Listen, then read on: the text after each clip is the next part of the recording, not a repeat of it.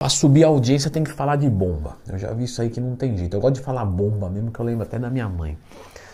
Olha só, não é porque minha mãe toma bomba, não, porque ela ficava falando de bomba. Então, eu vou colocar aqui nove é, curiosidades muito pontuais. Eu estou colocando qualquer adjetivo só para você ficar no vídeo mesmo, os esteroides anabolizantes. Então já clica no gostei, se inscreva no canal, porque essa número 9 é uma dúvida muito frequente que eu vejo de vocês que é sobre os esteroides anabolizantes existirem falsificação ou não.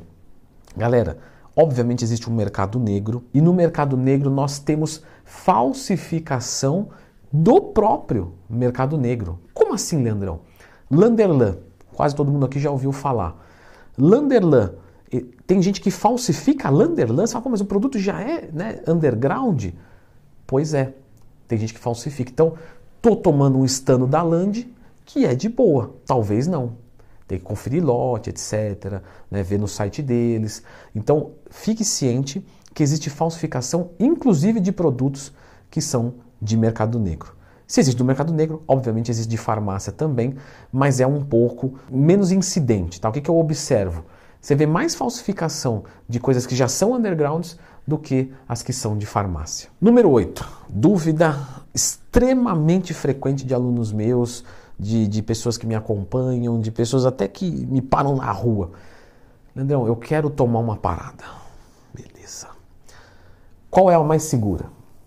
Galera, nós temos sim esteroides mais fracos e mais fortes. Os mais fracos, eles são, por exemplo, oxandrolona, masteron, a própria testosterona em quantidades não elevadas, esteroides mais fortes, oximetolona, que é o hemogenin, dianabol, metandrostenolona, é, trembolona, halotestin, que inclusive o fisiculturista não usa halotestin, etc.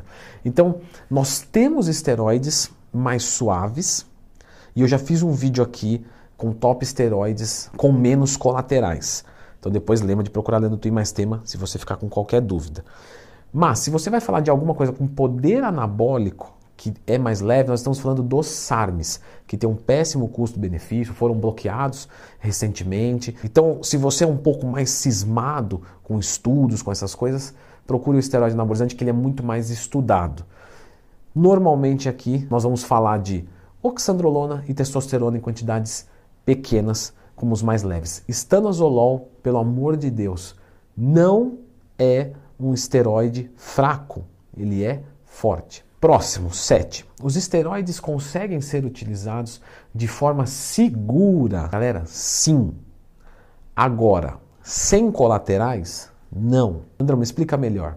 Lógico, com prazer. Se você pega o teu Jetta TSI chipado, 300 cavalos, e vai acelerar ele descendo para a pra praia, lá pela Imigrantes, você tem um risco muito grande, porque as pessoas não estão esperando que você vai andar 250 por hora. A chance de dar errado é alta. Se você pegar esse mesmo veículo e levar ele para o Aras Tuiuti, que é um autódromo fechado, e descer o pau nele lá, e você andar né, uma velocidade alta, você está fazendo a mesma atividade, só que muito mais seguro e consciente. Ou seja, se você usa esteroide anabolizante com o apoio de quem sabe o que está fazendo, olha só que eu não usei só a palavra médico, não adianta ser só médico, tem que saber, tem que entender. Você usa de uma maneira segura. Mas nós temos que lembrar do nosso campeão Ayrton Senna, que morreu no autódromo. Ou seja, sempre vai ter colateral, sempre vai ter risco. E pode dar ruim. Só que se você faz no local apropriado, com as pessoas apropriadas e tal, você tem um nível de segurança maior. Número 6, uso de esteroide anabolizante pode deixar eu é, brocha, alguma coisa nesse sentido? Pode. Como é que isso acontece, galera? Nós temos no nosso corpo um sistema de funcionamento de produção de hormônios sexuais. Quando você manda um hormônio sexual de fora, o seu corpo reduz o de dentro. Porque ele fala, tem muito, vou parar de produzir.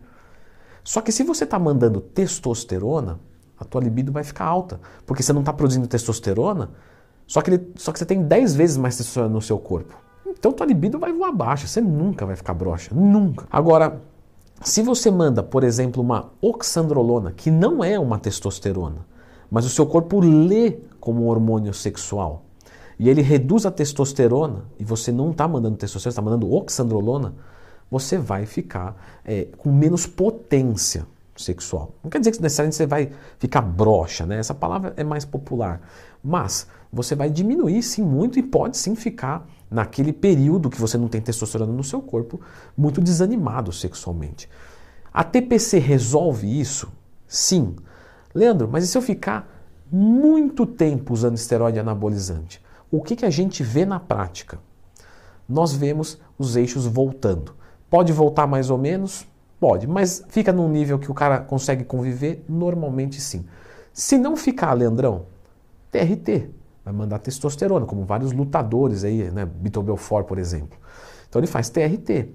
Ou seja, você usar esteroide anabolizante e ficar broxa para sempre é algo que não irá acontecer. Não estou dizendo que você não vai ter colateral e que você não vai sofrer, que não vai ser um saco.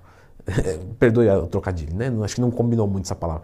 Mas, mas, nos dias de hoje, com a intervenção tecnológica que tem hoje, você não vai ficar impotente para o resto da vida. Algum jeito tem. Número 5. TAF, teste de aptidão física. Leandrão, você prepara para TAF? Bastante, já fiz muito. E perguntam sobre os esteroides anabolizantes, se eles podem fazer com orientação médica, é claro. E aí, é, se isso vai cair em doping, alguma coisa do tipo. Galera, consulte o edital do que você está é, é, é, entrando ali para disputar. Então, se você vai lutar e, no, e, não tem um edital, não tem um antidoping, então, obviamente, você não tem problema nenhum com isso. No TAF, é, normalmente o esteroide anabolizante não cai, mas eu já vi edital que está lá, esteroide anabolizante. Então, consulte. Número 4. Quanto maior a dose, mais resultados e mais colaterais? Sim, só que não na mesma proporção. Então vamos assumir que uma pessoa usou uma dose de, sei lá, estou chutando aqui, tá? Uma besteira. 100. A pessoa usou 100 e ela ganha 1 kg de massa muscular. O outro vai usar 200, vai ganhar 2 quilos? Não. Às vezes ele usa 200 e ganha 1,2 kg. Ou seja, ele ganha 20% a mais pelo dobro da dose. Só que o colateral come solto. Se fosse simples assim, a gente faz uma multiplicação de boteco aqui. Ah, eu usei 100 miligramas, ganhei 1 quilo, vou usar 10 mil, vou ganhar 100 quilos e vou virar o maior homem do mundo de massa muscular. Então, já, já deu para entender, né? 3. É necessário a gente combinar esteroide anabolizante? Não. Dá para se utilizar sozinho. E o que eu vejo muito é da testosterona. Sempre vejo gente falando assim: vou tomar uma testo, com o que, que será que eu combino? Mas por que, que tem que combinar com alguma coisa? Um ciclo só de testosterona é um ciclo maravilhoso, excelente. Número 2, os esteroides emagrecem? Não, eles melhoram a sua taxa metabólica basal, o que permite uma dieta mais restritiva, sem encarar perda de massa muscular, e com isso você perde uma gordura de uma forma muito mais segura. O seu percentual de gordura cai mais rápido, porque o percentual é em cima do peso total. Se o peso magro sobe, o percentual fica menor, porque 5 quilos de gordura em 100 quilos é 5%. Mas se eu pesasse 50 quilos, seria 10%. Então o esteroide ajuda a definir mais rápido, não emagrecer. E a número 1 um é: os esteroides anabolizantes vão me dar câncer lá na frente? Galera, eu fiz um vídeo explicando só sobre isso. Então, dedica aqui um pouquinho menos de 10 minutos para você entender qual que é a chance de você ter câncer se você fizer uso de esteroide anabolizante. Dá uma olhada aqui.